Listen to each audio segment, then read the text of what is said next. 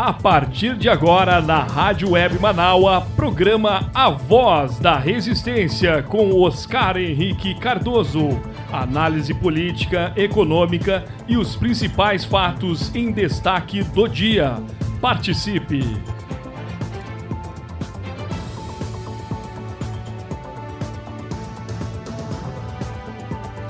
Meu bom dia para vocês, tudo bem? Hoje é sexta-feira, dia 18 de fevereiro de 2022.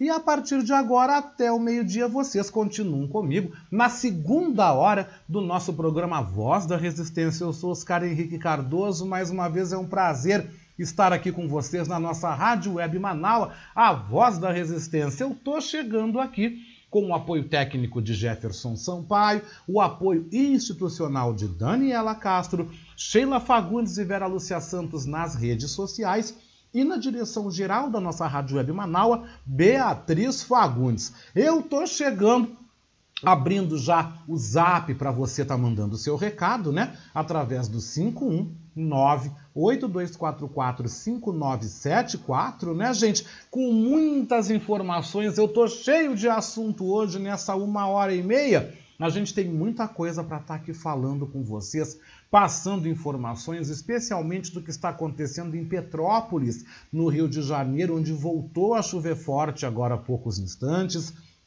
os trabalhos de resgate em várias áreas da cidade, também a busca por desaparecidos e também, infelizmente, por corpos das vítimas da tragédia da enxurrada que atingiu a cidade na última terça-feira, a cidade imperial de Petrópolis, né, na serra do estado do Rio de Janeiro, 11 anos após aquela outra enxurrada, aquela outra tragédia que atingiu Petrópolis e Teresópolis e que deixou 900 mortos, né? Até o presente momento já temos 118 então mortos nessa desgraça que aconteceu e que vitima e que deixa o país totalmente chocado. Nós vamos então destacar Petrópolis também na nossa cobertura nacional com os nossos colegas jornalistas da agência Rádio Web, nessa integração que nós fazemos com a agência Rádio Web e também com a Rádio França Internacional, trazendo como destaque aí a tensão entre a Rússia e a Ucrânia, a possibilidade existente e verdadeira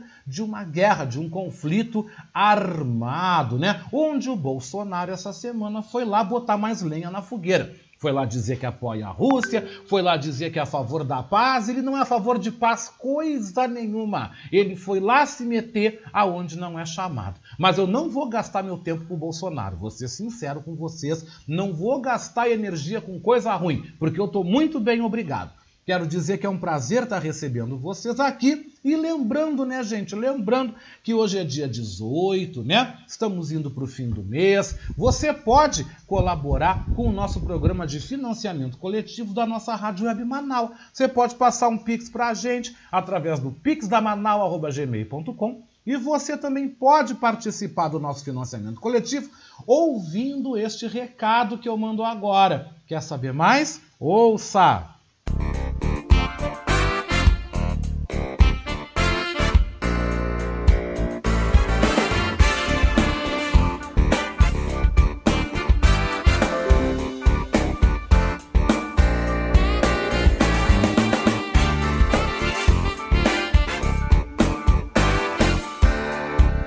Convidar você que ouve o programa Voz da Resistência a ser nosso amigo da Rádio Web Manaua. Você pode ser nosso parceiro no projeto de financiamento coletivo. Acesse manaua.com.br barra e escolha uma forma para contribuir para o fortalecimento de um canal de comunicação independente e democrático. Lá você vai encontrar opções para contribuir, como boleto, cartão de crédito, Pix e até mesmo depósito em lotéricas ou agências da Caixa Econômica Federal. Sua contribuição é fundamental para aprimorarmos ainda mais a nossa estrutura. Se você desejar saber mais sobre o financiamento coletivo, você pode também entrar em contato com a Marilene Pullman pelo telefone 519 9393 1747.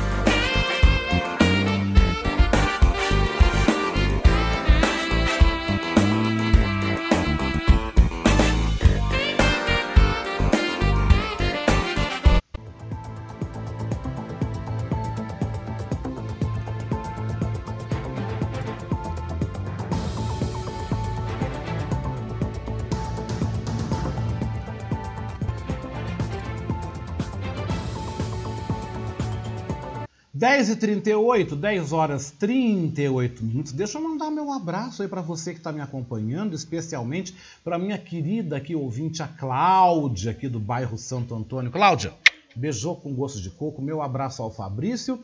Um beijo também para Nenê e para Pipoca, né? As tuas filhas caninas, obrigado pela companhia, obrigado. Você pode estar tá mandando seu recadinho também, né? através do nosso 51982445974, né? E a gente começa a nossa edição, gente, da segunda hora da Voz da Resistência, desta sexta-feira, 18 de fevereiro de 2022, falando sobre o drama trazido pelas fortes chuvas que atingiram a cidade imperial de Petrópolis. Na última terça-feira voltou a chover nesse momento na região, viu? São milhares de desabrigados, desaparecidos e mortos nessa catástrofe que atingiu a localidade 11 anos após a cidade e a região serrana do Rio também ter sido atingida por uma tempestade que há 11 anos atrás deixou 900 mortos. 11 anos se passaram e nada, quase nada foi feito para garantir a segurança dos moradores contra as variações climáticas e também contenções de área de risco, não permitindo a ocupação em áreas de risco. E hoje o Brasil, infelizmente, se depara com esta nova desgraça. E ao entrevistar um colega radialista da Rádio Serrana de Petrópolis, o repórter René Almeida, da agência Rádio Web, ouviu como descrição que a cidade virou uma praça de guerra. E é o que nós vamos ouvir agora, aqui na abertura da nossa segunda hora da Voz da Resistência. Música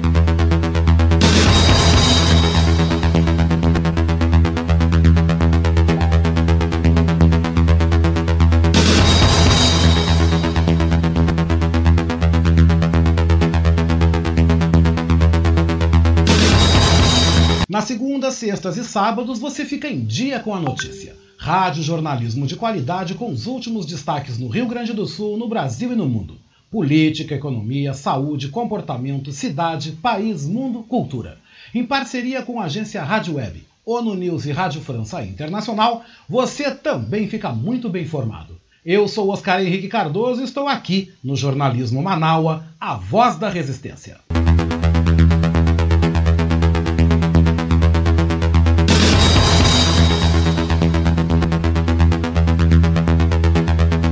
As chuvas que atingiram a cidade de Petrópolis, no norte do Rio de Janeiro, desde a noite da última terça-feira, produziram imagens que chocaram todo o Brasil. Enchentes e deslizamentos de terra destruíram o município e já deixaram mais de 100 mortos e dezenas de desaparecidos. O radialista da Rádio Serrana de Petrópolis, Rafael Soares, conversou com a reportagem da agência Rádio Web na tarde desta quinta-feira. Ele começa relatando a situação da cidade cidade. Prime... A chuva toda aconteceu muito mais no primeiro distrito. O primeiro distrito está todo acabado. Ele corresponde ao centro histórico, onde a gente conhece o Museu Imperial, a Catedral, a Casa Santos Dumont, a Casa Princesa Isabel, é o centro histórico de Petrópolis, cara. Ele está todo destruído. Inclusive, nós fomos agora uma doação lá, cara. E assim, você ainda vê que o desespero das pessoas é, uma, é, é, inacreditável. A gente só tinha visto isso antes, Renê, na, na época da, da tragédia do, do Vale do Cuiabá, que foi em 2011. E nessa época a cidade também ficou toda destruída, mas foi o lado do Vale do, do Cuiabá, que é, já fica dentro do, do quarto distrito da cidade. Então, bairros como São Sebastião, Ciméria, que são bairros populosos, estão dentro do primeiro distrito. São Sebastião, Ciméria, meu amigo, principalmente o Alto da Serra, são bairros irreconhecíveis, onde o número de encostas, de moradias em encostas, são grandes, e aí desceram. E agora a nossa veia principal, que é a veia do comércio, que é a Rua Tereza, um dos bairros chamado 24 de Maio, também muito alto, cara. Um lugar onde morreram muitas pessoas. O bairro também desceram muitas pedras. Agora, uma hora da tarde, é, duas pedras grandes rolaram o Corpo de Bombeiros do Estado não está dando conta, porque são muitos corpos. Então, nós temos mais de 150 corpos no IML, né, no, no caminhão frigorífico, esperando é, reconhecimento, porque não está dando, não tá dando para fazer. E aqui nós, do, do, nosso estado, somos 92 municípios na, no, no estado do Rio de Janeiro, todos estão com ajuda para Petrópolis, mas tem lugares, igual nós vemos agora, no bairro chamado Caxambu, onde 13 pessoas estão é, é, embaixo dos escombros que a gente não consegue chegar. Ele descreve o cenário de destruição. Tudo aqui é cenário de guerra, é como se você estivesse dentro de uma guerra na própria cidade. Então, o que acontece? Os carros que nesse momento eles estavam lá no alto da serra e na rua Teresa principalmente, onde aconteceu é, o maior número de desabamento, os carros estão retorcidos e não tem como você tirar os carros dos lugares ainda. Principalmente no centro histórico, tem muito carro ainda. E a cena emblemática da cidade, que acho que vai ser uma cena que vai ficar para a imagem da cidade, é a cena de um ônibus escolar onde 13 crianças estavam dentro, né? E aí o ônibus foi, foi levado, mas as crianças é, conseguiram sobreviver, graças a Deus, e foi afetada uma escola também onde estava tendo aula e uma imagem que está correndo o Brasil todo. São dois ônibus na, na Washington Luiz, é, onde rapidamente o nível de água subiu e mataram quase todas as pessoas que estavam dentro do ônibus. Ainda tem muita gente, Renê. o número de desaparecidos, de acordo com dados aqui do Ministério Público, vai mais para mais de 200 pessoas desaparecidas. Né? Corpos, nós temos aqui aproximadamente 150 corpos dentro de um caminhão frigorífico, ainda precisando de reconhecimento é, é, um, é um cenário de, de, de, de, guerra que a gente nunca tinha visto antes, Renê. Volto a dizer, nem mesmo na, na, na tragédia do Vale do Cuiabá, é, nós vimos essa situação. A cidade está destroçada, a cidade está destroçada. É, a gente falando aqui agora, está passando um carro aqui do, do, do, do carro do IML carregando mais corpos aqui também. Cara, a cidade não tem mais gente a gente está fazendo o que pode, dia e noite, trabalhando, recolhendo alimentos, água potável. Rafael comenta que Petrópolis possui muitas áreas de risco e famílias conviviam com o perigo. Existe aqui um dado, Renê, do, do governo do estado, em que a cidade, que o, o governo do estado teria priorizado para o município, porque pelo, pela nossa topografia e pelo nosso relevo, a cidade realmente ela não suporta grandes chuvas. Você vê, em um dia nós tivemos uma, uma o que choveu em um dia, choveram 280 milímetros, 289 milímetros. Isso é muito para a cidade de Petrópolis. Então, morros e encostas, principalmente no alto da serra, que é o Morro da Oficina, tem mais de 80 pessoas ainda desde terça-feira sobre os, sobre os, os escombros. E o bombeiro não consegue chegar, porque as grandes passagens também foram bloqueadas. Voluntários estão levando é, é, enxada, pá, cavando para tirar essas pessoas, mas é igual agora. Nós estávamos concentrados nesse lugar na, na, na, no Alto da Serra e acabou de descer uma pedra na Rua Tereza e danificando todo o centro. Ele também conta que vândalos saquearam lojas em meio ao caos na terça-feira, o que obrigou a Polícia Federal e o Exército a reforçarem a segurança na cidade. O que ameniza um pouco a situação é a corrente de solidariedade. Todos os pontos de abrigo aqui em Petrópolis, do município, eles foram abertos. Né? A prefeitura abriu todos os pontos de, de, de apoio, né? as sirenes do município não param de tocar, são sirenes da Defesa Civil do Corpo, Corpo de Bombeiros. É, e a solidariedade é essa. Toda hora, os municípios ao entorno estão enviando ajuda de alimento, é, é, remédio, fralda descartável, que precisa muito, né, porque foram muitas crianças que é, estão desabrigadas e foram soterradas também. A solidariedade é o que nos move, né? Uma rede de motoboys da cidade estão ajudando, só que a cidade é muito grande, Renê. Nós somos uma cidade de 350 mil habitantes. Então, é, para atender todo mundo, às vezes fica humanamente impossível. O radialista da Rádio Serrana de Petrópolis, no Rio de Janeiro, Rafael Soares, ainda orienta as pessoas a deixarem as áreas de risco. Quem tiver que acessar o município para fazer doações deve descer na altura de Itaipava, na BR-040, para acessar o centro histórico. Na sede da rádio, no bairro Itamaraty, também há distribuição de água e mantimentos para as famílias atingidas. Agência Rádio Web, com informações do Rio de Janeiro, René Almeida. 10 horas e 47 minutos e agora nós vamos então continuar com a cobertura do que está acontecendo em Petrópolis, porque o repórter Leno Falck, da agência Rádio Web em São Paulo, nos fala que o número de mortos sobe na cidade e que a previsão é de mais chuva. Reforçando que já está chovendo novamente em Petrópolis e a situação promete ficar ainda pior. Vamos a São Paulo com Leno Falck.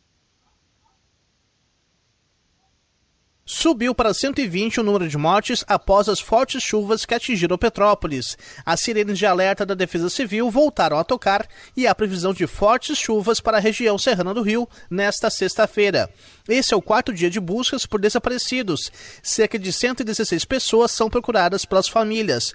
No início da noite de quinta, a busca por desaparecidos foi suspensa para garantir a segurança das equipes. Mesmo com o risco, parentes das vítimas estão usando enxadas e escavando os entulhos e lama para tentar achar os familiares. Maria Eduarda Lopes, moradora de Petrópolis, perdeu parte da casa onde mora com as filhas. Ela relatou os momentos de desespero no dia da tragédia. Eu estava buscando as minhas filhas na escola e fiquei presa no meio do caminho. E numa sorveteria, a gente foi resgatada lá com água até os joelhos. Minhas filhas eram no colo de, de algumas pessoas, homens altos, e a gente foi para o segundo andar de uma academia no mesmo mesma calçada. E ficamos lá e eu vi água passando, vi caçamba de lixo, vi corpo passando, vi carro passando, vi tudo que eu posso imaginar, árvore. Eu tava com duas meninas, né, uma de 5 uma de 4 anos. Então, é, foi um pouco desesperador para mim e eu consegui chegar em casa e ter visto que eu só tive perda material Graças a Deus foi só isso. O presidente Jair Bolsonaro vai sobrevoar a cidade de Petrópolis nesta sexta. As Forças Armadas já foram autorizadas a ajudar nos trabalhos. Maria Eduarda relata que os pais, que já presenciaram outras enchentes na cidade, nunca viram algo parecido.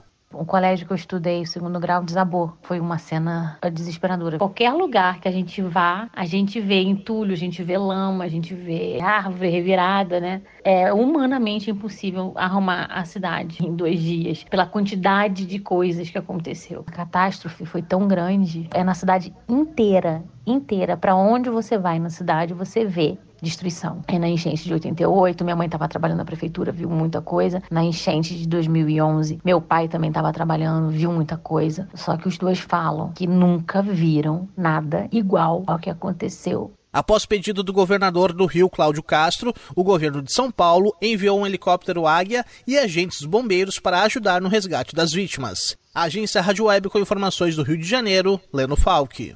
10 horas e 50 minutos e a tensão presente na Europa, com a possibilidade de um confronto entre a Rússia e a Ucrânia, também é destaque nessa edição, porque a repórter Daniela Esperon, da agência Rádio Web no Rio de Janeiro, entrevistou o centroavante brasileiro Renan Oliveira, que joga no futebol ucraniano.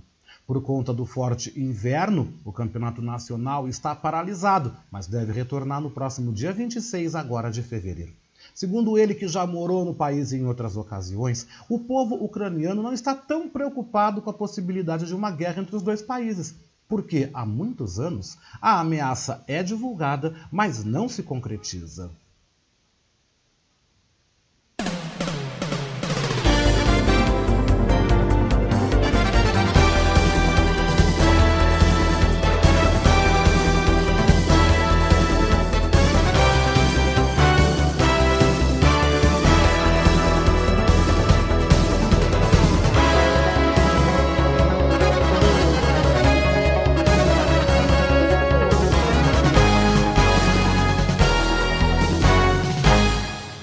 Embora o conflito Rússia e Ucrânia tenha esfriado um pouco e os países estejam tentando um acordo diplomático, a possibilidade de uma guerra entre eles não pode ser descartada.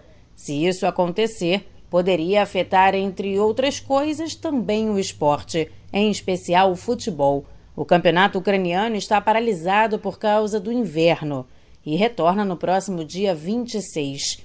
Como existem jogadores brasileiros espalhados por todo o mundo, no país não é diferente. A reportagem conversou com o atacante brasileiro Renan Oliveira, que atua no Colos. O centroavante está no país há três anos, entre idas e vindas de negociações, e contou que por lá a situação é vista de uma forma mais branda, muito pelo fato da ameaça de guerra ser antiga, mas nunca ter sido consumada. Não só para a gente é difícil, como para os próprios ucranianos, né? Saber que a qualquer momento isso pode acontecer. Mas o que eles passam é que já fazem muitos anos, né, desse conflito e que não seria agora que realmente aconteceria. Mas a gente não sabe, assim, o que passaram aqui do clube, o que passaram para mim e para o outro brasileiro que tem aqui no time, é de que era 80% de chance de não acontecer a guerra e que a gente poderia ficar tranquilo, tá? A gente até brincou que iria sair do país se, se realmente acontecesse, que a gente ia ser os primeiros a sair. A realidade de guerra no Brasil é bem distante. Renan Oliveira revelou que já sentiu medo anteriormente e pensou em deixar a Ucrânia. Ah, já pensei em ir embora por conta disso. Uma vez teve um, um outro conflito e, e disseram que que a Rússia ia entrar, que a Rússia ia invadir, que não sei o quê, mas depois tudo se resolveu e não, não aconteceu nada demais. A possibilidade de uma guerra afetaria diretamente o esporte, já que os clubes se preparam para o reinício dos jogos no país. O clube de Renan Oliveira está fazendo pré-temporada na Turquia e ele acredita que se os ucranianos entenderem que pode sim haver uma guerra, o campeonato vai paralisar. A expectativa é sempre boa, né? A gente já estava com, com o público, não com toda a capacidade do estádio disponível, porque se tiver realmente uma possibilidade de guerra, acho que o campeonato para, né? Nesta quarta-feira, o presidente dos Estados Unidos, Joe Biden, não descartou a possibilidade da Rússia invadir a Ucrânia e já disse, inclusive, que as tropas americanas não irão recuar. Agência Rádio Web com informações internacionais, Daniela Esperon.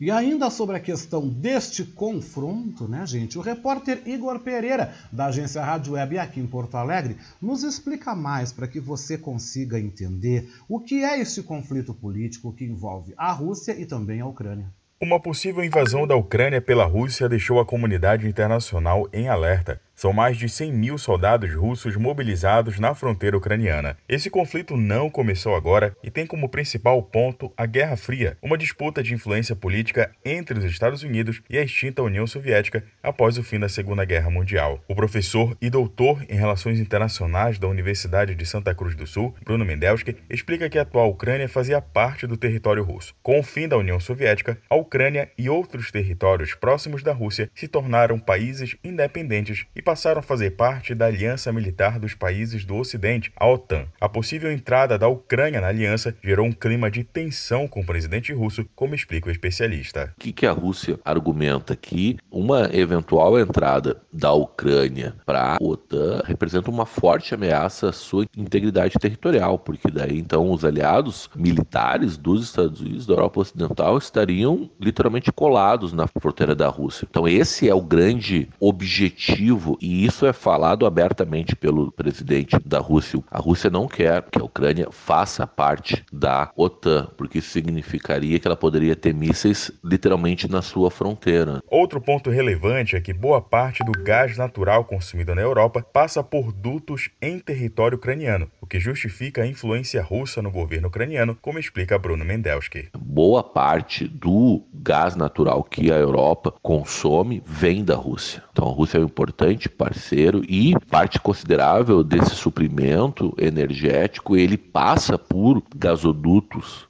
e oleodutos situados no território ucraniano. Então, também para a Rússia é muito interessante, em termos econômicos, manter uma influência sobre o governo ucraniano, porque foi uma das exportações de gás. Ainda segundo o professor, como a Ucrânia ainda não faz parte da OTAN, não é possível prever um conflito militar entre outras nações, o que não é atraente para os países europeus. O governo russo chegou a anunciar a retirada de tropas que faziam um treinamento militar na Crimeia, território que faz fronteira com a Ucrânia. Porém, a retirada ainda é vista com desconfiança pelas potências mundiais e a situação permanece tensa. Agência Rádio Web com informações internacionais, Igor Pereira.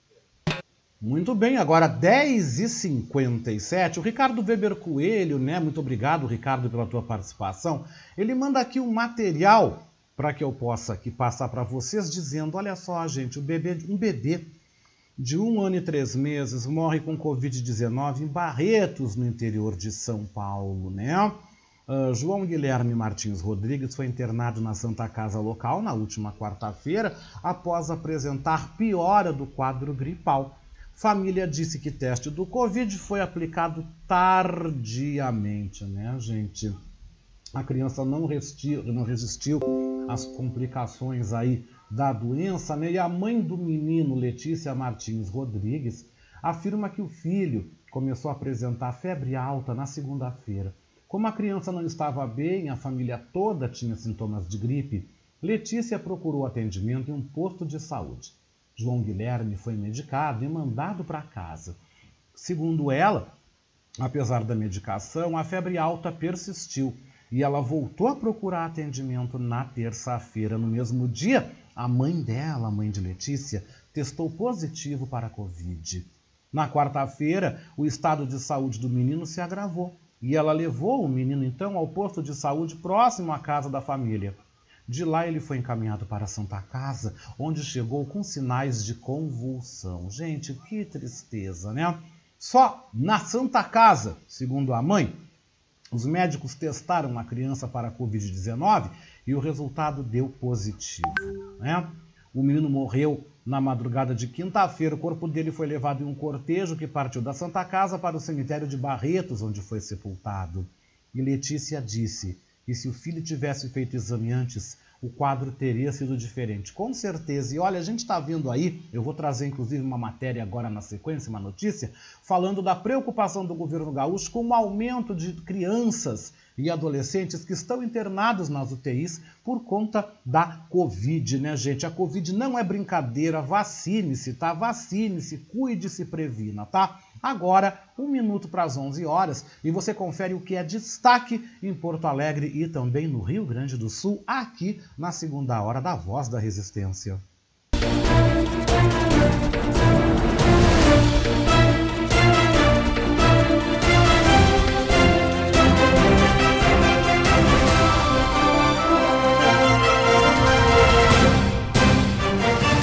Pois é, a gente começa agora, dentro de instantes, a cerimônia de abertura oficial da 33ª Festa Nacional da Uva em Caxias do Sul. A abertura contará com a presença do vice-presidente da República, Hamilton Mourão.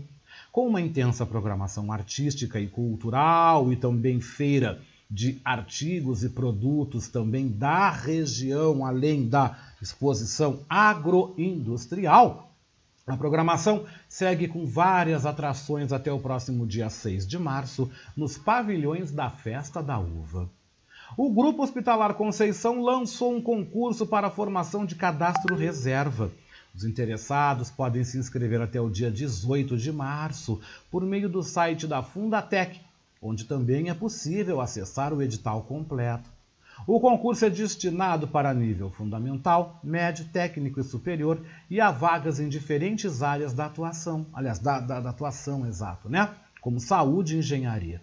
O salário vai de 1.591,20 reais a R$ 22.118,80, sendo a maior remuneração para os cargos de médico, com carga horária mensal de 220 horas.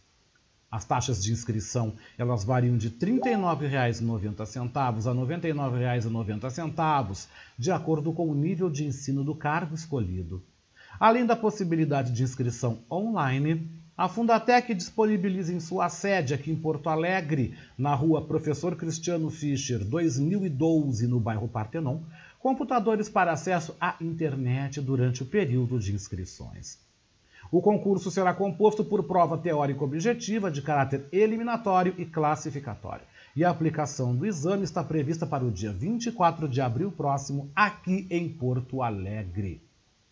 Após 30 dias depois de retornar ao seu sítio, na Avenida dos Estados, após quase quatro meses fora de casa para restauros, o laçador foi finalmente devolvido para Porto Alegre no final da tarde desta quinta-feira. Prefeito de Porto Alegre, Sebastião Melo, esteve presente para receber de volta o símbolo gaúcho revitalizado.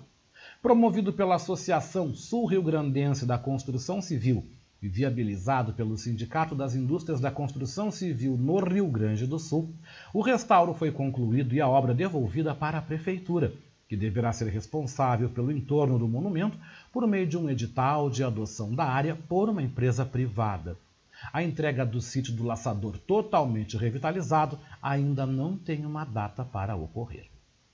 Quase um mês após o início da imunização de crianças contra a Covid-19 no Rio Grande do Sul, a cobertura vacinal da faixa etária entre 5 a 11 anos é de somente 26,9%.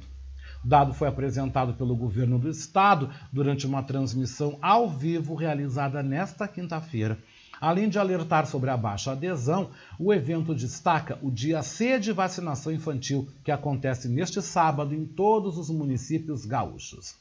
O Dia C foi estabelecido para tentar contornar a baixa adesão aqui no Rio Grande do Sul, especialmente em função da volta às aulas presenciais que acontece na próxima segunda-feira.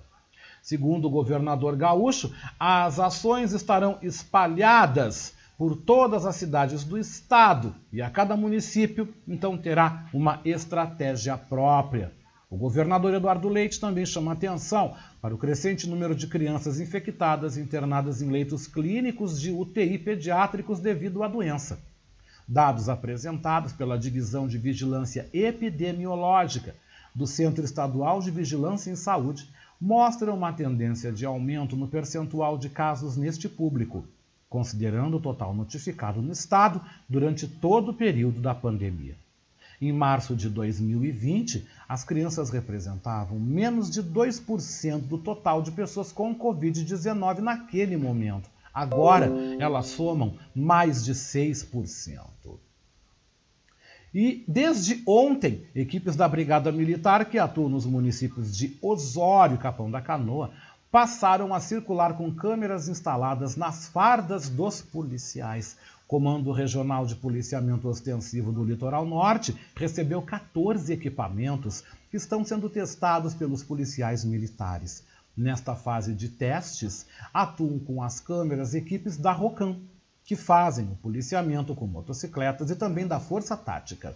Os equipamentos não vão gravar todo o período de trabalho dos policiais com imagem e som, sendo acionados quando o profissional entender que há necessidade de registrar a ocorrência. Conforme a Brigada Militar, a decisão por esse método de funcionamento decorre em razão do tempo de duração das baterias das câmeras, que, de acordo com o material de instruções, seria até de 12 horas.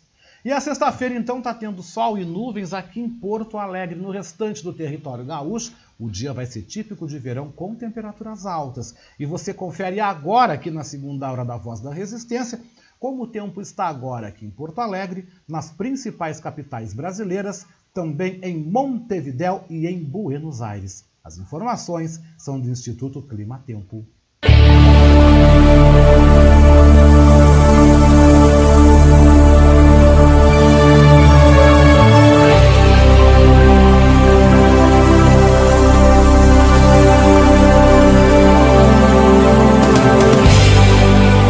Gente, falando que Porto Alegre neste momento apresenta tempo bom com céu claro. Agora 27 graus aqui na capital. A máxima hoje em Porto Alegre deve chegar aos 30 graus.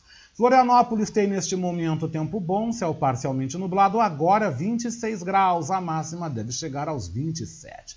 Curitiba também tem tempo bom, céu parcialmente nublado, agora 20 graus. A máxima deve chegar aos 24. São Paulo tem tempo instável, céu nublado, com pancadas de chuva. Agora, 24 graus. A máxima por lá deve chegar aos 27. Brasília tem tempo instável, com céu nublado. Agora, 23 graus. A máxima deve chegar aos 25. Montevidéu tem tempo bom com céu claro, agora 23 graus, a máxima deve chegar também aos 25. E Buenos Aires tem tempo instável com céu nublado, agora na capital da República Argentina. 22 graus, a máxima deve chegar aos 26.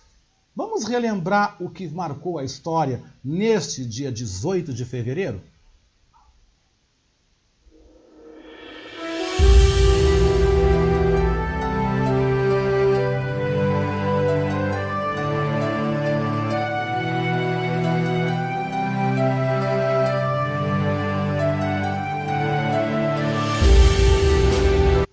Gente, recordar é viver, né? E hoje, 18 de fevereiro, é o Dia Nacional de Combate ao Alcoolismo. A santa do dia é Santa Bernadette e a orixá, segundo o Batuque Gaúcho, é Mãe Iemanjá. Hoje, em 1546, morria Martinho Lutero, idealizador da Reforma Protestante. Em 1808, Dom João VI criava na Bahia a primeira escola de medicina no Brasil. Em 1933, nascia a artista plástica Yoko Ono, viúva de John Lennon. Em 1965, nascia o rapper americano Dr. Dre. Em 1979, nevava no deserto do Saara, no sul da Argélia, quando a temperatura chegou a zero graus. Em 2001, a organização criminosa Primeiro Comando da Capital, o PCC, promovia uma mega rebelião em 25 presídios no estado de São Paulo.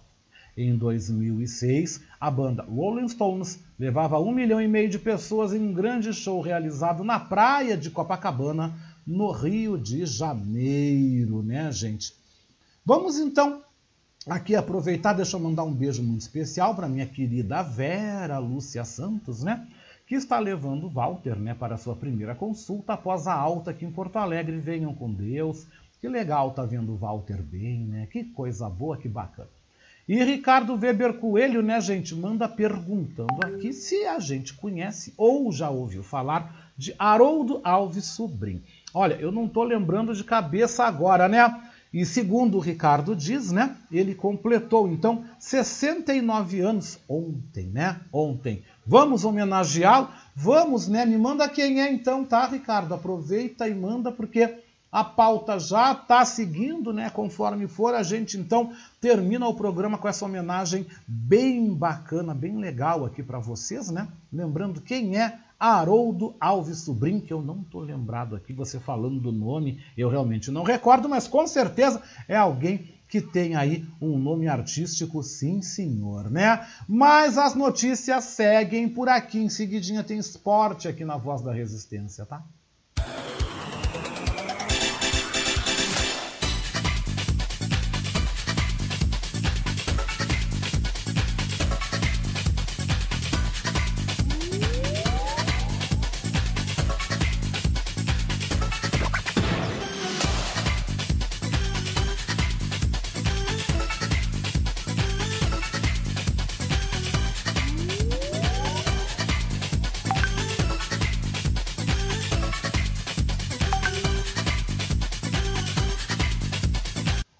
Gente, vamos então girando a nossa reportagem, as notícias aqui na nossa segunda hora da Voz da Resistência, porque as inscrições no SISU vão até o final desta sexta-feira. Quem amplia é a repórter Sandra Fontela.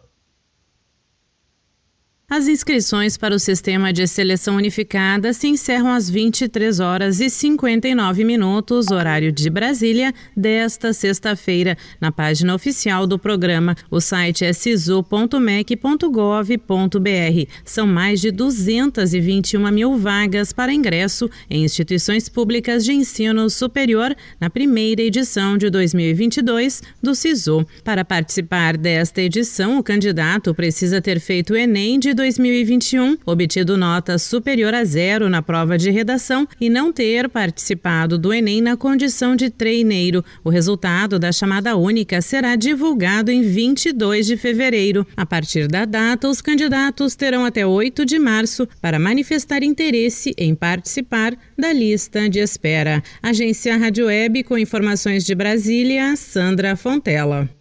E a Agência Nacional de Vigilância Sanitária, Anvisa, aprova o primeiro autoteste para Covid no Brasil.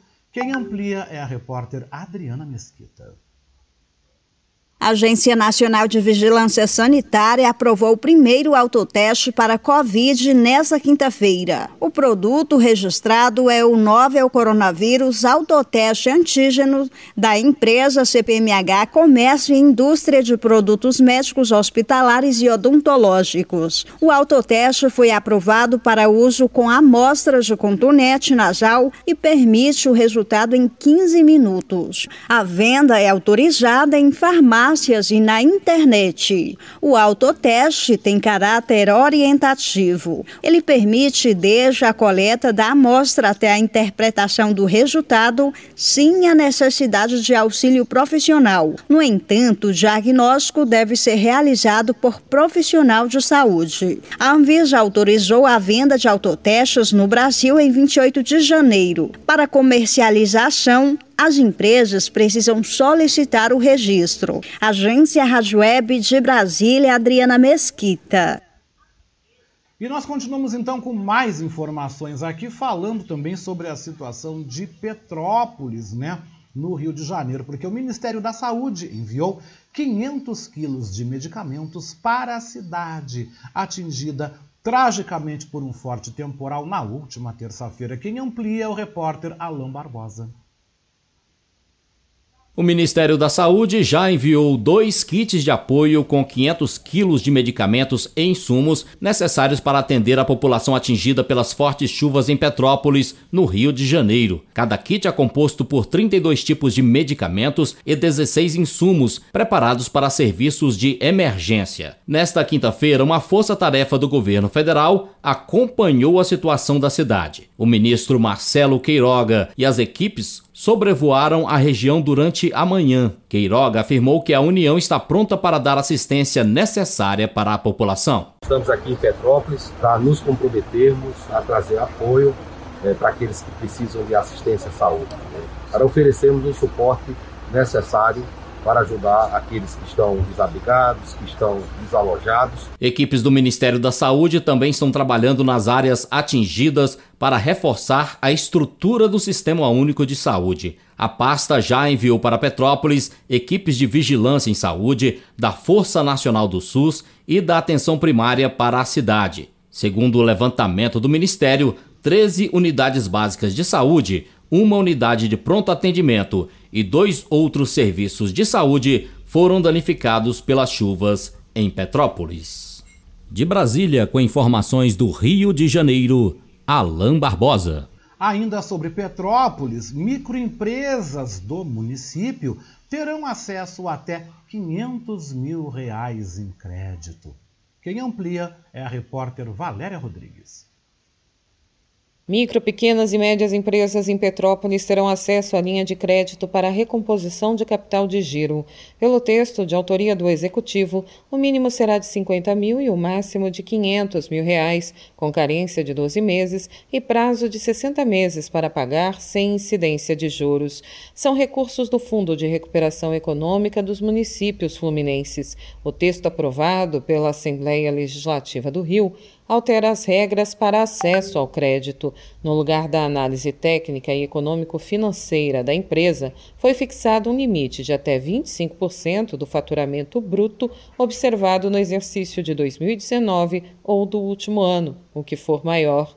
O projeto ainda condiciona a manutenção dos empregos existentes para a concessão do financiamento. Os recursos poderão ser solicitados por meio da Agência de Fomento do Rio, a AGRIO. Os deputados ainda aprovaram mudança na legislação que criou o programa Super RJ na concessão de crédito a micro, pequenas e médias empresas. O texto aprovado estabelece carência de 12 meses e amplia o prazo total de financiamento em até 24 meses para os contratos ativos com empresas situadas em áreas abrangidas pela emergência ou calamidade pública. A medida beneficia as empresas de Petrópolis, mas também as localizadas em outros municípios municípios que, desde o início do ano, estão sendo castigados pelas chuvas. Até por isso, a Alerj aprovou um projeto de lei que destina 40 milhões de reais para 16 cidades das regiões norte e noroeste do estado. O texto é de autoria do presidente da Alerj, deputado André Siciliano, do PT, e também Jair Bittencourt, do PP. Ele condiciona a concessão aos municípios com situação de emergência homologada pelo Estado. Para saber mais, acesse alerge.rj.gov.br. Cobertura de Política, um serviço da editoria de rádio da Alerge. Muito bem, 11 horas 17 minutos, 11 e 17. Em seguidinha tem aqui o recadinho também, a participação do nosso ouvinte, a Lúcia dos Santos. Manda uma matéria aqui bem interessante, né, pra gente, falando sobre uma polêmica aí que foi criada em frente a uma loja da marca Reserva, que é uma grife pertencente ao apresentador Luciano Huck, onde uma vitrine com negro invadindo uma loja causou uma polêmica, causou um tremendo do mal-estar. E a Lúcia, claro, vai trazer a sua opinião, vai comentar sobre essa matéria, que também foi destaque na semana, nesse momento bastante racista que a gente está vivendo. Mas vamos então seguindo com mais informações, porque o repórter Bruno Moreira nos destaca que o Brasil registra 1.100 mortes por Covid duas semanas após um número recorde de casos, né? A Omicron que não dá trégua mesmo.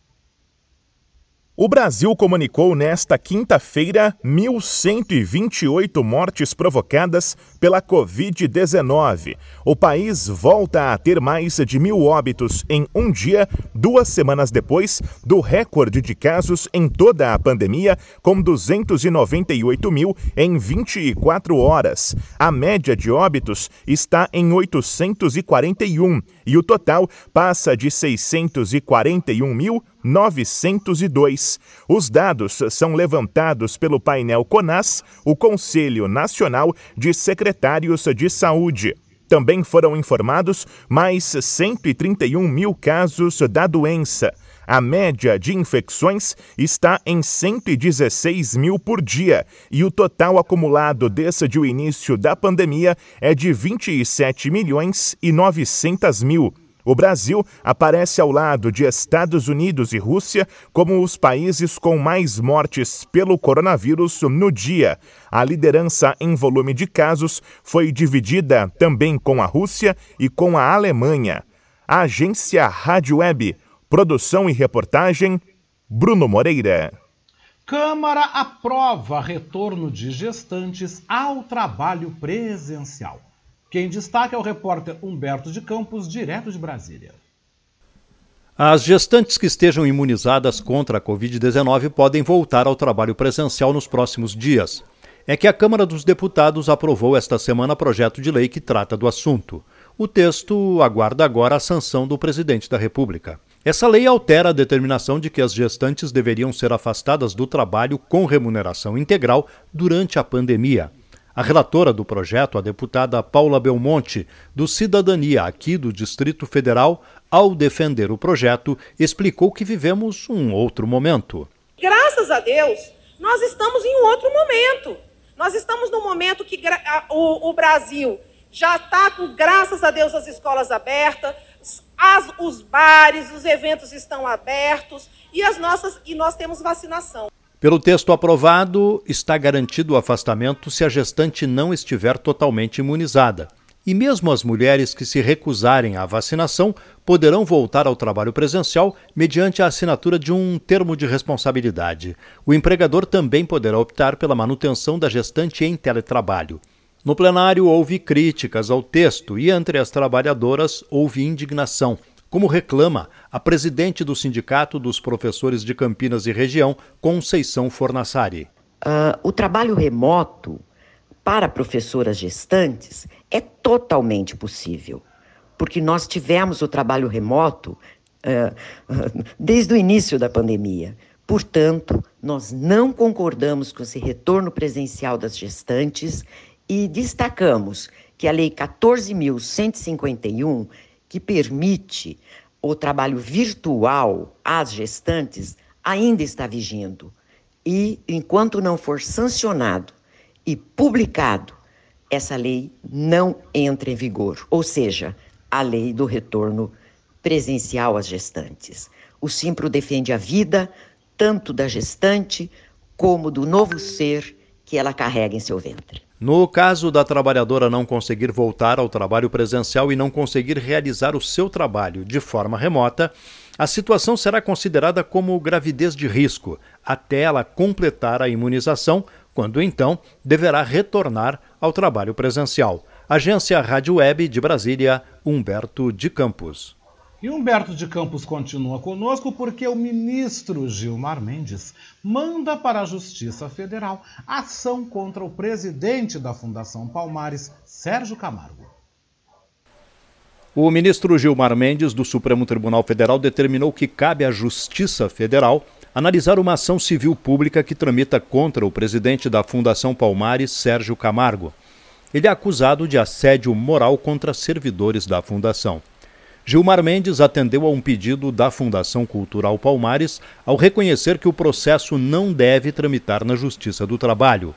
O ministro, no entanto, manteve a decisão que proíbe Sérgio Camargo de participar da gestão de servidores. Esse é um assunto que será tratado pelo juiz que analisar o caso na Justiça Federal.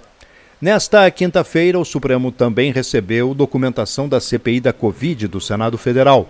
O envio dos documentos foi uma reação do Senado à afirmação do Procurador-Geral da República, Augusto Aras, de que a CPI não reuniu provas contra os acusados e enviou informações desconexas à Procuradoria.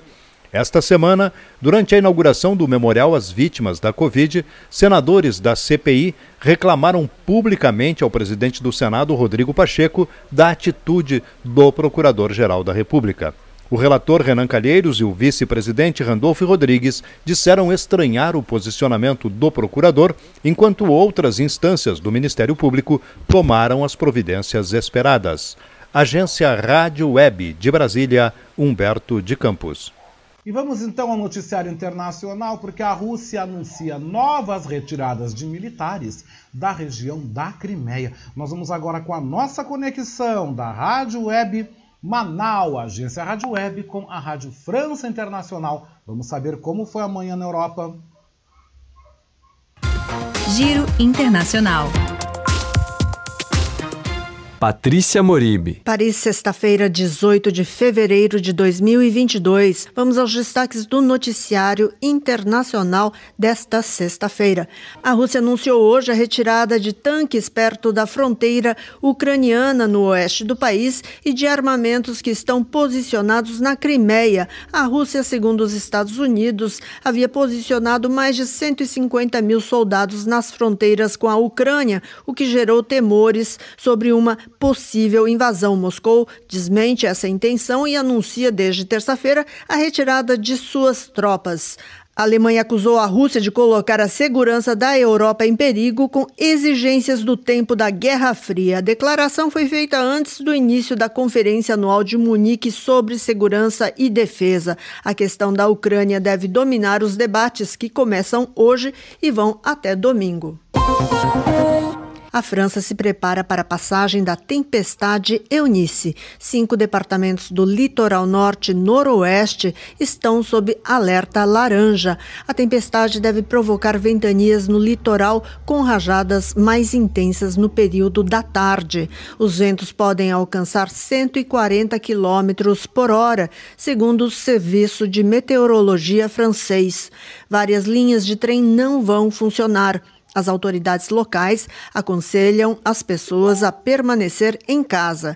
Reino Unido, Bélgica e Holanda também estão em estado de alerta para a passagem de Eunice.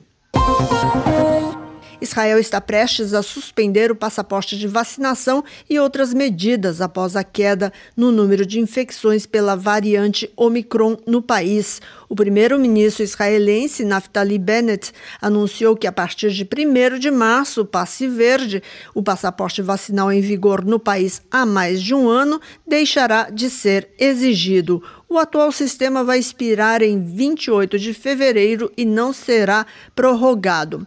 Bennett prometeu anunciar em breve a suspensão de mais medidas contra a propagação da Covid-19, como restrições a aglomerações e talvez até mesmo o uso de máscaras em locais fechados. O passe verde é atualmente concedido apenas para moradores do país que tenham recebido três doses da vacina contra a Covid-19, as duas primeiras e o reforço.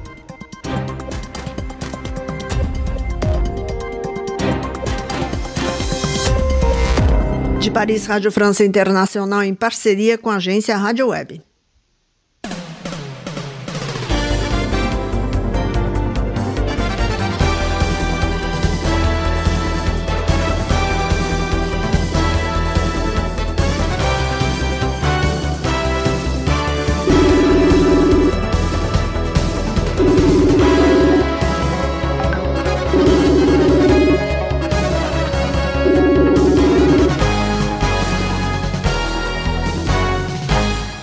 Já está com a gente o nosso colega, o jornalista e escritor Léo Cantarelli, para a gente falar sobre o esporte. Tudo bom, Cantarelli? Tudo bem, Oscar? Olá a todos os ouvintes. Acho que quem manda aqui no Rio Grande do Sul agora é o norte do estado, né? Frederico Westphalen, Erechim, estão ali na liderança do gauchão, ganhando do Grêmio, né? Tá norte do estado tá mandando dessa vez. Falando do União Frederiquense, que tá fazendo bonito, né, Cantarelli? Começou o gauchão aí fazendo bonito, tá na Série A do gauchão. Nós temos o Ipiranga Erechim também que tá mandando bonito. E que bom que tá quebrando essa hegemonia de Porto Alegre. Apesar que a gente sabe, né, que no fim das contas tudo acaba ficando aí decidido por aqui. Mas eu espero que esse ano, né, Cantarelli, as coisas sejam um pouco diferentes, tu não acha? Ah, pois é, né? Vamos ver se aparece, entre aspas, um novo Novo Hamburgo, como lá em 2016, né? Mas tô gostando, assim, o... Ainda destaco o São Luís, acho que tem um... de Juí tem um time interessante aí que... que tá brigando ali em cima. Eu... Eu acho que é mais o Ipiranga e o São Luís, eu acho que são as grandes sensações mesmo. O União Frederiquense um pouquinho abaixo, mas está bem assim para o time que acabou de chegar na Série A do Gauchão. Mas realmente é legal ver o interior assim dando esse calor e podendo rivalizar ali. Mas a gente sabe que acaba sendo improvável, né? Que o título fica ali entre Grêmio e Inter mesmo. E o que, que tu tens achado então dessa primeira semana, desses primeiros dias do Roger Machado no comando do Grêmio? Dá para pensar numa boa expectativa? Tu achas que ele vai trazer um vigor, um renovo para o time? Olha, isso aí é curioso falar, né? Porque o, o que aconteceu na prática, né? O Wagner Mancini até então, o Grêmio com o Wagner Mancini até então liderava o Campeonato Gaúcho, invicto, e o pessoal não queria mais saber do Wagner Mancini. Tudo bem, o time estava jogando mal, essas coisas, né? Ainda tinha muito ranço da Série B, o time não estava apresentando nada, não tem uma cara, não tem grandes reforços. E do nada cortaram, por pressão da torcida, de parte da diretoria, cortaram o Wagner Mancini ali, né? Cabeça do Wagner Mancini e trouxeram o Roger. Primeiro jogo sem o Wagner Mancini é, o time perde. Aí com essa primeira derrota, né? Acho que em algum lugar o Wagner Mancini falou: é, o problema não sou eu. Mas agora falando do, do Roger, que ainda vai estrear como técnico, é, agora amanhã contra o São Luís, na Arena, eu acho que dá para ter uma boa expectativa, assim. Eu acho que o Roger é um bom treinador, ele começa com bons trabalhos, tudo. Eu acho que sim, só vamos, só que assim, talvez não amanhã, porque ele tá subindo agora, então ele está vendo a questão do time, como é que precisa ajeitar ali, principalmente o meio-campo, quem precisa colocar na lateral esquerda, se vai ficar com o menino Nicolas ou tem que contratar alguém, a questão do goleiro. Então ele está chegando agora. Não dá para exigir isso para ele amanhã na estreia. Isso é um negócio a médio prazo. Já por outro lado, o cacique ali do nosso Colorado não tem agradado muito, não, hein? Eu tenho lido, acompanhado algumas coisas torcedores não estão se agradando, nem comissão técnica. Tu acha que o cacique ali vai durar muito tempo? Pode ser que ele se recupere? É, o Inter tem usado uma tática de toda de todo início de temporada que eu até então, na teoria, eu acho interessante. Ele sempre tenta um técnico diferente, né? Ano retrasado foi o Kudê, ano passado teve Miguel Angel Ramírez, agora apostando no Cacique, ou seja, ele sempre tenta uma coisa diferente. Isso eu acho positivo do Inter. Mas assim como o Miguel Ramírez ano passado e agora o Cacique Medina, a coisa não anda, né? A coisa não anda. Mas assim, é, é começo de temporada, é deixar para o cara trabalhar, ver o que ele consegue tirar. Mas realmente, o exemplo, meio campo ali não funciona. O time do Inter é brabo para conseguir criar alguma coisa. Ali ele tá insistindo muito com o Heitor na lateral direita e o Heitor tá apanhando demais ali, principalmente quando o Heitor tem que se defender. Eu acho que tá, tá difícil ali, né? E, eu, e eu, o que eu acho de positivo no Inter, se é que dá para dizer, mas, mas tem duas coisinhas. É o goleiro Daniel, que eu acho que é legal essa, esse pessoal da base aí, ele já tem 27 anos e você vê que tá pronto para ser goleiro. Mandaram o Marcelo Lomba, que foi bem, mas deixa alguém mais novo ali, que é da base, no gol. Então o Daniel tá indo bem. E até de alguma maneira o Tyson, né? O que a gente tava esperando do Tyson é que ele fosse mais decisivo ano passado. Ele não era decisivo na questão dos gols. E agora ele tá fazendo uns gols, né? Então eu acho assim, o Inter só não tá perdendo os jogos por causa do Tyson. Então é mais ou menos o que a gente espera de um craque. Que ele, que ele salve o time, digamos assim. E o D'Alessandro? D'Alessandro, tu acha que vai entrar para fazer uma finaleira no galchão? Veio para se despedir mesmo? O que, que tu acha disso? É, o D'Alessandro é aquela coisa, né? O Inter tá consertando a, o que fez de errado lá em 2020 quando mandou ele embora, né? Aquele jeito que ele saiu e tal, então é só uma despedida mesmo. Eu acho que não dá nem para contar muito com ele, assim, é mais contar para despedida. Eu só acho assim, que se ele vai ficar ou não, eu acho que só se o Inter tiver um bom time, a coisa emplacar e se empolgar e vamos pro brasileiro até o fim do ano. Mas mais que isso, não. Até porque você vê que a condição física dele já não é da, das melhores, né? Já é um jogador de 40 anos. E eu acho que a tendência pelo time do Inter, pelo que se espera dele, é se despedir no gauchão, assim. O brasileiro ele só fica se o time estiver muito bem. E falando dos campeonatos aí pelo Brasil, Cantarelli, o que que tu tens observado, né? Paulista, Carioca, Mineiro, Catarinense, que tem trazido também uns destaques bem interessantes, né? Aliás, o catarinense está ao contrário, né? É até bem se lembrado. Acho que o, o catarinense é o mais curioso, assim, do que está acontecendo. Bom, para lembrar dos cinco grandes que tem lá, né? O Criciúma já está na segunda divisão, né? Então é uma coisa terrível, assim.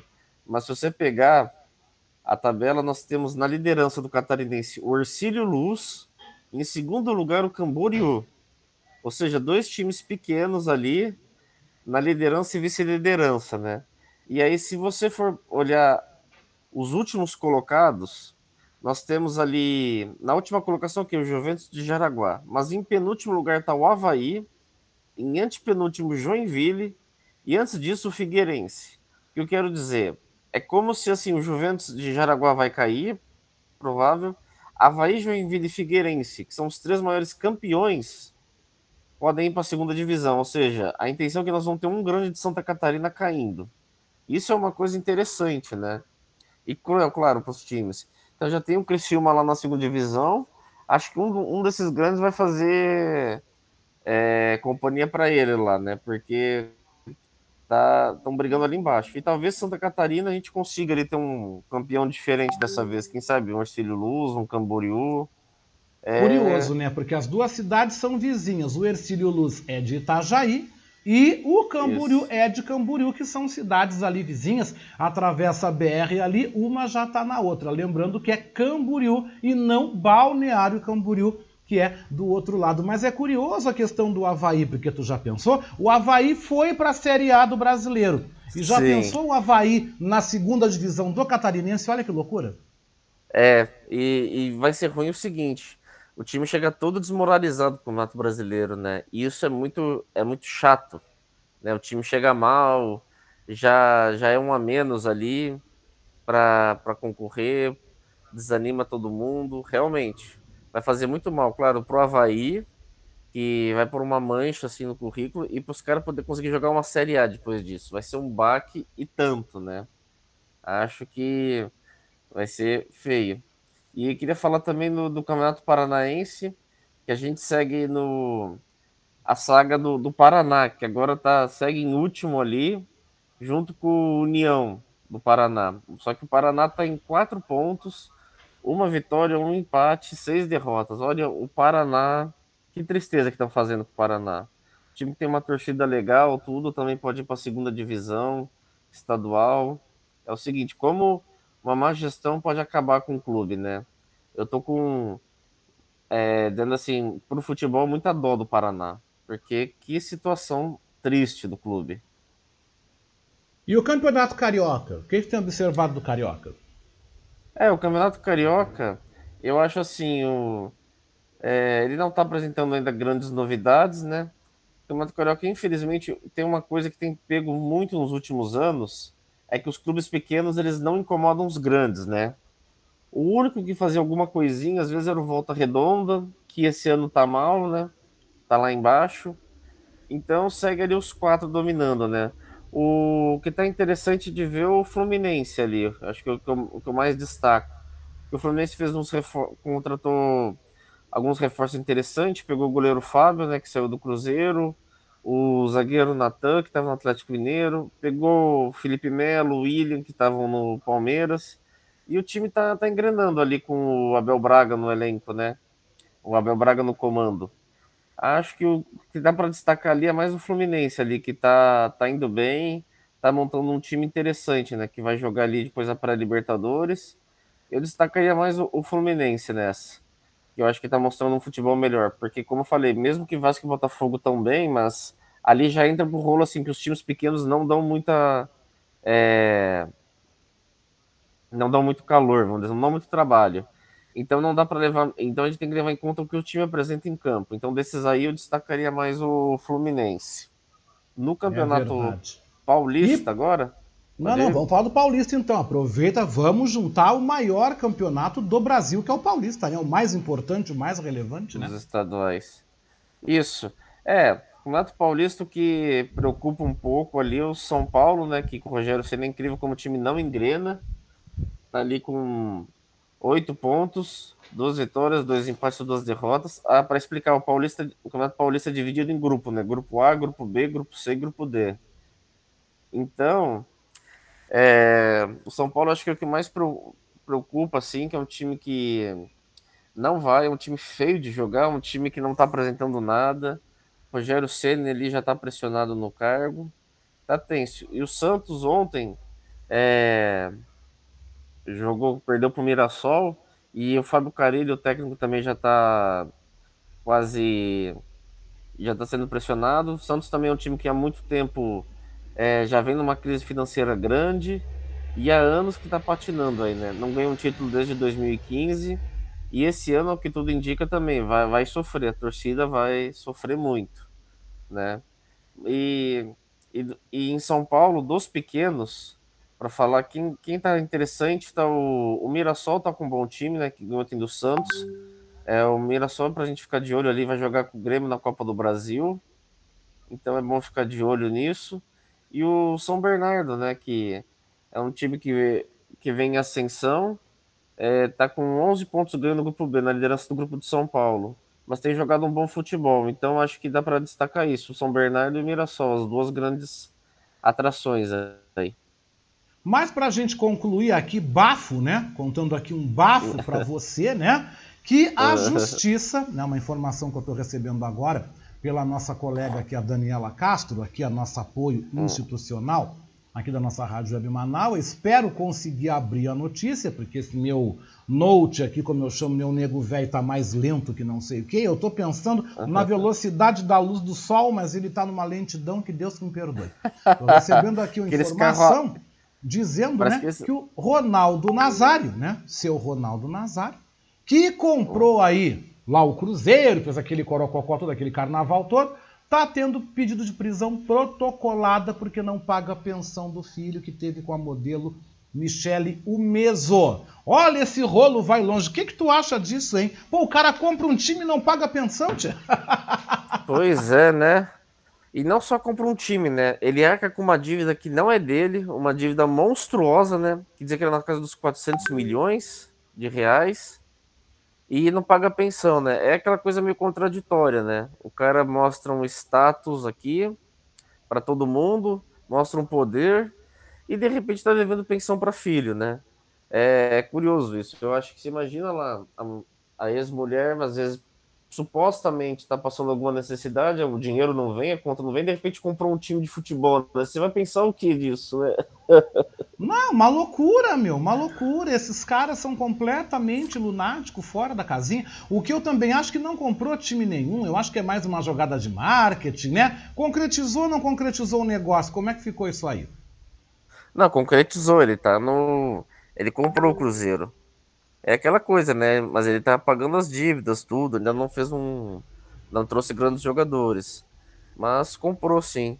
E. Mas fica engraçado essas coisas, assim. Aquela coisa, o cara que tá, compra uma Ferrari, mas fica comendo miojo, né? Porque não. Fica essas coisas engraçadas, assim. Aí não paga pensão pro filho. Alec não paga pensão, mas tá comprando time de futebol. É interessante, é curioso isso. Vamos ver, né? E outra coisa, né? Incrível como esse negócio de pensão sempre dá problema. Sempre, né? Sempre. Dá problema direto, né? Entra mês, sai mês, entra ano, sai ano. Os caras querem dar umas de rico, quer fazer, quer acontecer. Chegar na hora, não rola, é nada.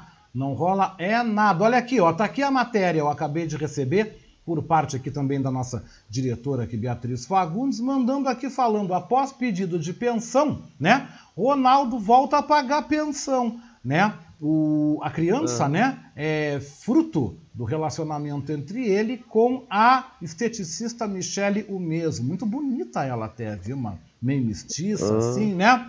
E então tá aqui, ó. O jogador estava sem pagar a pensão do filho que teve com a esteticista Michele o mesmo né, de 16 anos, né? Com as relações totalmente conturbadas, foi necessário cinco anos na justiça para que o menino fosse Nossa. reconhecido, né?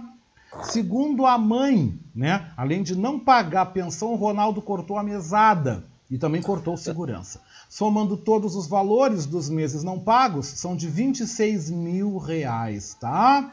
E aí agora foi para a justiça, chegou lá um acordo, parece que vai pagar, mas olha, menino, não é fácil, né? Não é. é. fácil esse povo. Por isso que eu digo Cantarelli, antes de botar nenê no mundo, pensa bem, viu? Com certeza, né? Com certeza. Precisa pensar muito bem. Exatamente, porque sabe que vai ter pensão na justiça e tal, pode acontecer essas coisas. E só lembrar para as pessoas, você vê, 26 mil, né? Para quem compra um time com uma dívida de 400 milhões, 26 mil é dinheiro de pinga, né? Ou deveria Não, ser. Barbaridade, o, o, o Cantarelli. Barbaridade. É troquinho de bala, para ele não paga. Paga! Ele teve um caso rápido com essa esteticista, Michelle mesmo. Ela é muito bonita até esses dias. Ela apareceu nesses programas de barraco de TV, aí apareceu, fizeram uma matéria com ela, tudo. Mas ela não uhum. falou sobre o caso, ela estava falando outra coisa. E aí botaram lá uma imagem, contaram uma história muito bonita, mulher. Muito bonita. E o guri também, o guri é mestiço, sabe? Ele mistura coisa Sim. negra com oriental, assim, um rapazinho bem bonito até. Mas a gente tem que ver, né, Cantarelli? Não tá fácil para ninguém, né? Não tá fácil para ninguém. Se para ele não tá fácil, imagina para nós, né? Eu já tô velho, não vou ter nenê mesmo, né? Não vou estar tá me incomodando com isso aí. Agora, você que é um rapaz novo, casado, cheio de saúde, pense bem, viu? Sim, e obrigado pelo novo. Cantarelli, um abraço, meu querido. Ok, um abraço, Oscar. Ai, já rimos bastante aqui, já me diverti. Ai, é verdade, eu adoro. Mas é, olha, meu filho, você que tá pensando aí, ah, aquela festinha, coisa e tal. Aí quando vê. Pensa, pensa. Antes de deixar o tesão falar, pensa. Pensa porque depois tem pensão. Né? Se você não quer casar, não quer assumir, não quer criar o filho, não quer como uma família, né? Que a gente sabe. Se você não quer, pensa bem, porque vai ter que pagar pensão. Ninguém escapa de ter que pagar pensão, tá? Tem que pagar pensão. Então, pensa bem no que você vai fazer, né? Para você não se dar mal, para você não entrar mal, né? Comentando aqui, ela acabou tirando o comentário, mas tudo bem, sem problema nenhum, né? Lúcia dos Santos, né? Retomando aqui o bafo da tal da história, aquela que causou um tremendo do mal-estar, né? que foi a montagem tá? de um manequim representando um menino negro que teria uh, invadido uma loja, né? que foi montado numa filial da loja da reserva no shopping em Salvador, né? no Shopping Barra, que eu conheço o Shopping Barra. O Shopping Barra é um shopping, gente, que nem as que trabalham na limpeza são negras, tá? Shopping Barra é um lugar altamente burga, fica próximo ao farol, fica em direção ao farol da Barra, né? Fica numa avenida ali grande de duas vias, não é a Avenida 7, é uma outra avenida que eu não lembro o nome agora, mas é onde fica o Shopping Barra. E é um shopping bem elitizado, né? Eu imagino o mal-estar que aí eu estou vendo aqui essa imagem da vitrine causou, né? A cena ela é usada, criticada totalmente, né, de uma forma aí irresponsável, né? O dono da Grife, né, que também tem participação nas lojas, o apresentador Luciano Huck, pediu desculpas, negou preconceito, né? Pediu desculpas aí falando dessa questão do mal-estar. Ou seja, gente, é, é, os caras metem o pé na jaca o tempo inteiro, sabe? Mete o pé na jaca o tempo inteiro, não respeitam, não respeitam a história, não respeitam o contexto, não respeitam a negritude, né? Amanhã, no Revista Manaua, eu vou estar trazendo uma matéria falando de um estudo que foi feito por uma ONG do Rio de Janeiro, pela ONG Centro de Estudos de Segurança e Cidadania, aonde mostra, né, onde comprova que os negros são os mais abordados pela polícia e são os que têm as casas mais invadidas nas comunidades do Rio de Janeiro. Amanhã no Revista a gente vai estar abrindo falando sobre isso, que comprova o racismo, comprova que o negro sempre é o suspeito. O negro sempre é o seguido. Eu já contei para vocês aqui que eu uma vez estava com um amigo no Praia de Belas e um segurança meio que eu senti que estava me seguindo. Eu já contei isso aqui, né? Foi um episódio bastante desagradável. Eu até mantive a educação, mantive a calma em perguntar se ele desejava alguma coisa, se ele queria alguma coisa, né? Mas não queria nada assim de forma direta, mas ali eu senti, ali eu senti. E depois, participando de algumas palestras e eventos no movimento negro, fala-se muito que quando um negro entra no shopping, geralmente dão um bip com um código ali para estar tá cuidando. Infelizmente, o negro sempre é o suspeito. A gente sabe que os piores ladrões, principais bandidos desse país, não é o que bate uma carteira, não é o que rouba na sinaleira. Quem que é os principais é os que estão lá em Brasília no colarinho branco desviando milhões e fazendo com que a miséria e com que o crime organizado se perpetue. Se perpetue para que essas pessoas continuem no poder. Ah, esses são os principais, os maiores criminosos que nós temos no Brasil. Não aquele coitado, aquele infeliz. Não estou justificando que está certo roubar, não estou justificando que é correto. Nada a ver uma coisa com a outra. Longe de mim fazer isso, porque eu não sou uma pessoa irresponsável.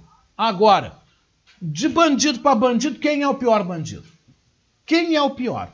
Com certeza, né, gente? Com certeza. O pior é o que tem o poder da caneta na mão, mas desvia dinheiro, desvia recursos públicos para o seu bolso, para beneficiar os seus aliados e não promove a inclusão, não promove aí a, a, a promoção de políticas sociais que venham a reduzir a pobreza, que venham a reduzir a miséria. Não é o que a gente vê e infelizmente não é o que acontece, né?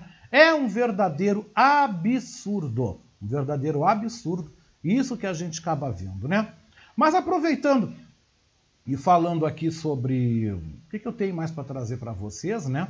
Ah, falando aqui sobre a situação também do Robinho, do jogador Robinho, falando um pouquinho mais de futebol, né? Porque o Robinho se isolou após ter então aí a condenação definitiva. Vocês lembram do jogador Robinho, né? Que foi aí ah, acusado pela justiça italiana, foi condenado por ter praticado aí crime de, de, de, estupro, né? Acho que vocês lembram disso muito bem.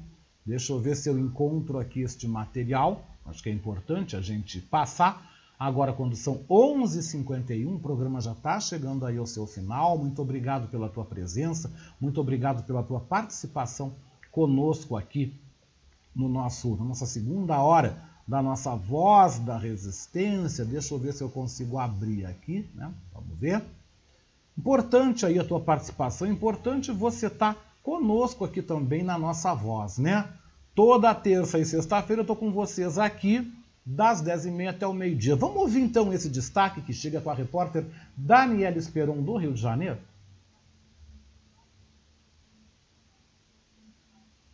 Depois de ser condenado por estupro coletivo na última instância pela justiça italiana, Robinho, que já vivia mais distante dos amigos e parentes, acabou se isolando ainda mais depois da pena de nove anos de prisão.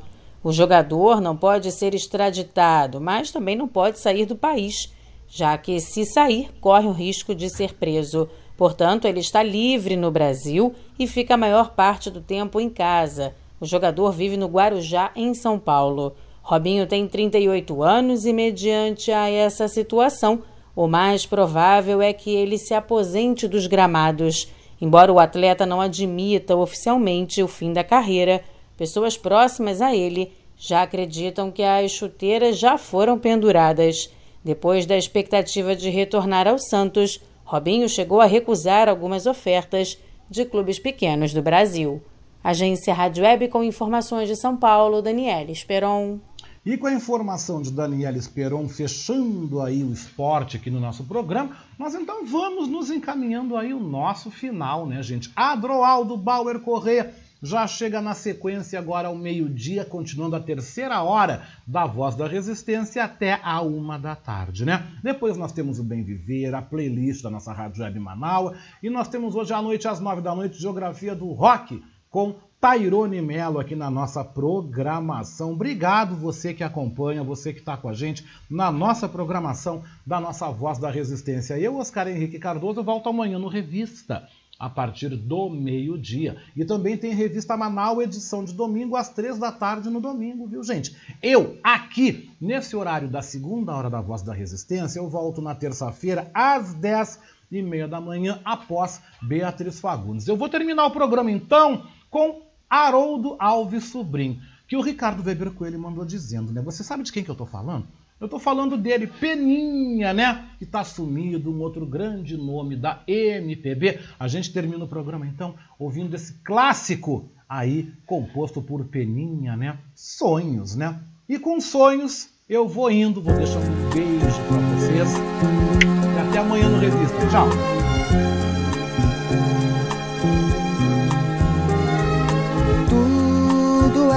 Apenas uma brincadeira e foi crescendo, crescendo, me absorvendo. E de repente eu me vi assim, completamente seu. Vi a minha força amarrada no seu passo. Vi que sem você não tem caminho, eu não me acho. Vi um grande amor gritar dentro de mim como eu sonhei um dia. Quando o meu mundo era mais mundo e todo mundo admitia uma mudança muito estranha, mais pureza, mais carinho, mais calma, mais alegria.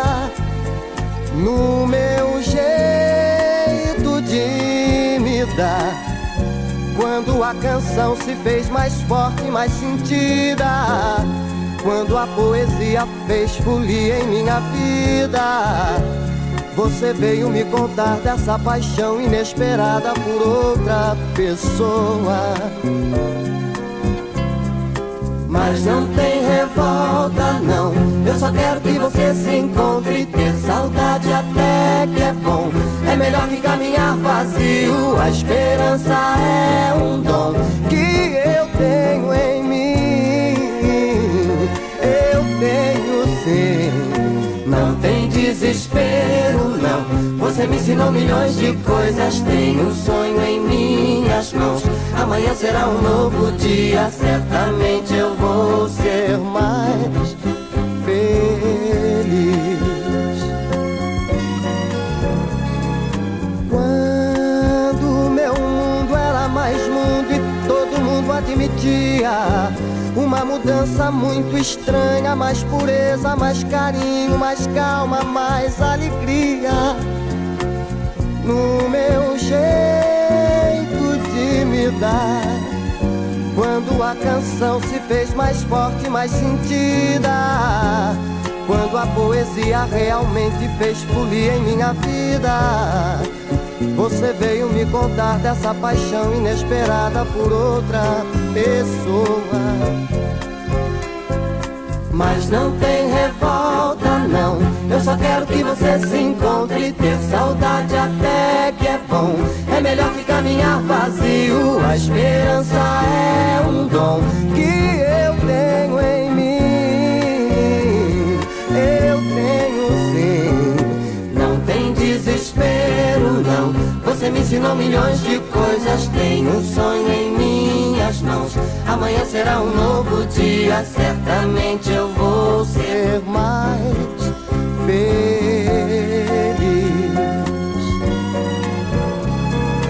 Mas não tem.